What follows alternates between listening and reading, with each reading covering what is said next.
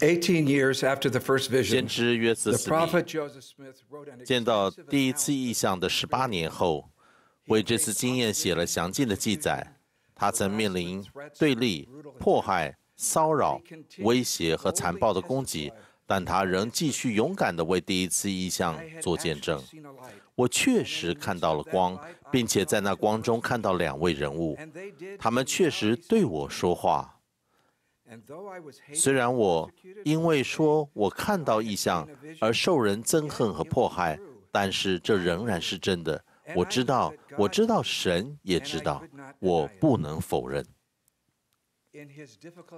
在他人生中艰难的时刻约瑟回忆起将近二十年前，确知自己蒙神喜爱，以及当时的一些事件，促成了预言已久的复兴。回想起这段灵性的旅程，约瑟说：“我不怪任何人不相信我曾经经历的事。要不是我经历的这一切，恐怕连我自己也不相信。但这些经历是真实的，他从未忘记或者否认过。他被带去卡泰基的时候，默默地证实了他的见证。他说我此去像一只待宰的羔羊但是我平静的像夏日的早晨。我对神和对所有的人有着有个无愧的良心。先知约瑟的榜样值得我们每一个人学习。我们除了从圣灵获得平静的指引神不时会以有力的方式亲自向我们每一个人保证，他认识我们，也爱我们，而他会明确且公开地祝福我们。然后，在我们经历困难的时刻，救主会让我们回忆起这些经验的。想想你自己的一生这些年来，我从世界各地的后期圣徒那里听到成千上万个深刻的灵性经验，让我毫不怀疑地知道神认识我们也爱我们每一个人。他极渴望向我们显示他自己。这些经验可能在我们人生中的关键时刻来到的时候，或是在一开始看似平凡无奇的事件当中发生。可是这些经验总是伴随着神的爱以及特别强烈的属灵方式向我们证实。记起这些关键的灵性经验，会促使我们双膝跪下来，像先知约瑟那样宣告：“我所获得的是来自天上。我知道，我知道，神也知道，我晓得。”在我分享其他人的一些例子的时候，你可以自己想想自己关键的灵性回忆。多年前呢，一位年长的支联会教长因自己的两片的心脏瓣膜功能丧失，所以请求当时的罗素纳尔逊医师来医治。当即使当时还没有任何手术能够医好受损的第二片瓣膜，纳尔逊会长还是同意了。以下是纳尔逊会长所说的话：他说，疏通了第一片瓣膜之后呢，我找出了第二片的瓣膜。我发现呢，它完好无缺，只是膨胀的很厉害，以至于它无法发挥正常的作用。在检查这这片瓣膜的时候，我脑海中出现了一个清楚的信息，就是把瓣膜环的周围缩小。我把这个信息告诉我的助理，说，如果我们能把这个瓣膜环呢，确实缩减到正常的大小，瓣膜组织就会恢复正常了。但是要怎么做呢？这时候有一个景影像呢，清楚的出现在我脑海里，显示出该如何把它缝合起来。在这里打折，在那里塞一塞。我现在还可以记得当时脑海里的那个景印象，点点虚线完整的显示应当在何处加以缝合。我依照房脑海里的图样完成了，再度测试那个板模，发现。破漏的情况已经大为改善了。我的助理那时候说，真的是一个奇迹。啊，那位教长又活了很多年。纳尔逊医师曾经蒙受指引，他知道神也知道，他晓得自己曾蒙受指引。我和凯西三十年前在法国的时候，第一次认识碧翠丝·马格瑞。碧翠丝最近告诉我呢，说她青少年时期受洗的时候，不久曾有过一个经验，深深的影响他的属灵生命。他这样子说。他说：“我们分会的青少年呢，与领袖们一起到呢，啊拉卡诺海滩，那里离波尔多有一个半小时的车程。就在我们回家前，有个领袖决定再游最后一次泳，于是呢，就戴着眼镜跳到水里去了。当他浮出水面的时候，眼镜不见了已经掉到大海里了。他没有眼镜就没有办法开车，我们会被困在那里，离家很远。”一位充满信心的姐妹建议我们做祷告。我嘀咕地说：“祈祷对我们一点用处也没有啊！”我于是很别扭地跟着大家一起站在水深及腰的一个浑浊的海水中公开祈祷。祈祷一结束，我伸出双臂要朝大家泼水的时候当我双手划过海面的时候呢，那副眼镜就落在我的手里。有个强烈的感觉穿透了我的灵魂，让我知道神确实聆听了我们的祈祷。45 years 碧翠丝曾蒙受祝福，他知道神也知道，他晓得自己曾经蒙福。四十五年后，他回想起这个经验的时候，就好像是昨天才发生一样的。纳尔逊会长和马格瑞姐妹的经验截然不同但是对两人来说，这个关键的灵性回忆令人难以忘怀，将神的爱深植在他们的心中。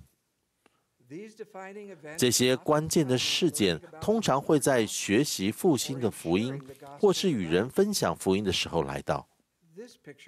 这张照片呢，是二零零四年在巴西圣保罗照的。巴西伊帕廷加支联会的弗诺培杜马修，当时一百一十四岁了。杜马修姐妹呢，谈到她的归信的时候，告诉我，村庄里的传教士呢，给了一位重病的婴儿圣职祝福以后呢，婴儿就奇迹般的复活，呃，康复了。他想要进一步了解福音。当他为他们的信息求问的时候，圣灵向他证实约瑟斯密是神的先知，而他无法否认这个见证。At 103. 他在一百零三岁的时候洗礼，一百零四岁的时候接受了个人恩道门。之后的每一年，他会搭十四个小时的巴士到圣殿去，并在那里待上一个星期。杜马修姐妹获得来自天上的证实，她知道神也知道，她晓得的这个见证是真实的。我要分享四十八年前第一次到法国传教的灵性回忆。我和同伴呢敲门的时候，把一本摩尔门经留给一位老妇人。约一个星期以后，我们回到那个妇人的公寓，她打开了门，在还没有交谈前，我就感觉到一股真实的灵性力量。爱丽丝·奥杜博姐妹邀请我们进去，告诉我们她呢已经读完了摩尔门经，并且知道它是真实的。这段时间里，有股强烈的感觉一直持续着。那天我们离开他的公寓时，我祈求说：“天父，请帮助我永远不要忘记我刚才的感受。”我也从来没有忘记过。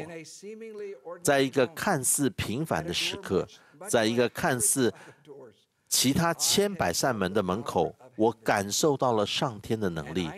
我知道神也知道，我晓得天上的窗户已经开了。这个。These spiritually defining moments come at different times and in different 是依据每个人的个别情况，在不同的时间以不同的方式来到。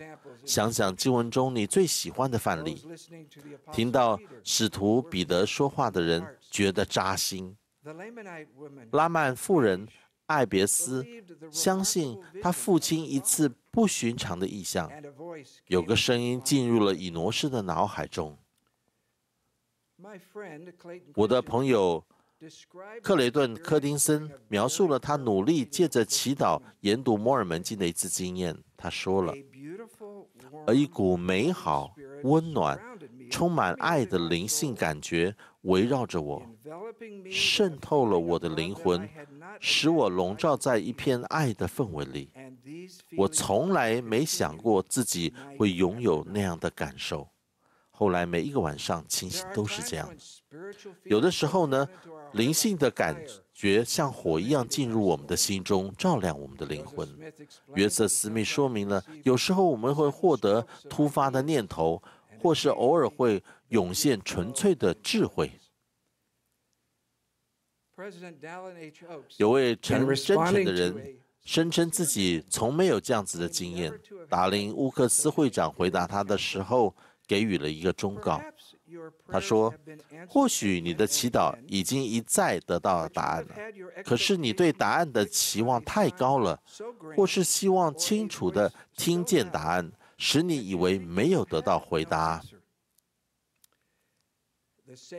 救主曾提到一群有极大信心的人，他们呢是受火与圣灵的祝福，而他们不知道。我们最近听到罗素·纳尔逊会长说：“我邀请你们经常沉思这个关键的问题，那就是你会怎么聆听他说。我也邀请你们采取步骤，更仔细也更经常的聆听他。当我们配称的领受圣餐，当我们宣告自己的信仰。”当我们为人服务，当我们与信徒参与圣殿教仪时，我们就会在我们的祈祷中，在家中，在经文中和圣食中听到它。当我们借由祈祷来聆听总会大会，以及当我们更彻底的遵守诫命时，这些关键的灵性时刻就会来到。儿童们，这些经验也会适用于你们。要记住，耶稣教导并施助小孩，而这些小孩说了伟大而奇妙的事。主说：“这项知识是我的灵给你们的，若不借着我的能力，你们就得不到它。因此，你们可以见证，你们听过我的声音，知道我的话。”因为有救主无与伦比的赎罪的这项祝福，我们才可以听他说。虽然我们不能选择在什么时候获得这些关键时刻，但是亨利安宁会长劝告我们可以如何准备。他说了：“今晚。”即明天晚上，你们可以祈祷、沉思并问这个问题：神是否特地向我发出了信息呢？我是否看到了他的手影响了我的生活或我家人的生活呢？信心、服从、谦逊及真心诚意会打开天上的窗户。你可以用这个方式来看待你的灵性回忆。我们透过经常祈祷、决心遵守圣约，并借着圣灵的恩赐来通过生命的旅程。当个人的困难、怀疑或沮丧使我们的道路变得晦暗，或当世界的景况已超出我们所能掌控，而令我们担心未来的时候，我们生命册中关键的灵性回忆，就像是发光的石头，会帮助照亮前方的路，向我们保证神认识我们、爱我们，并且以差遣他的儿子耶稣基督来帮助我们回家。当有人将自己关键的回忆搁置在一旁，感到迷失或困惑的时候，我们。若与他们分享我们的信心与回忆，协助他们再次发掘自己曾经珍藏的宝贵灵性时刻，便是帮助他们转向救主了。有些经验非常的神圣，因此我们会在灵性回忆中好好的守护，不与他人分享。天使借着圣灵的力量讲话，因此他们讲的是基督的话。天使没有停止施助人类儿女，因为看呐，天使臣服于基督，照他的命令施助，在像在一切神圣事物上信心坚强。意志坚定的人显现，而保惠师就是圣灵，将一切的事指教你们，并且叫你们想起一切。拥抱你们的神圣回忆吧，要相信这些事，并且写下来与家人分享。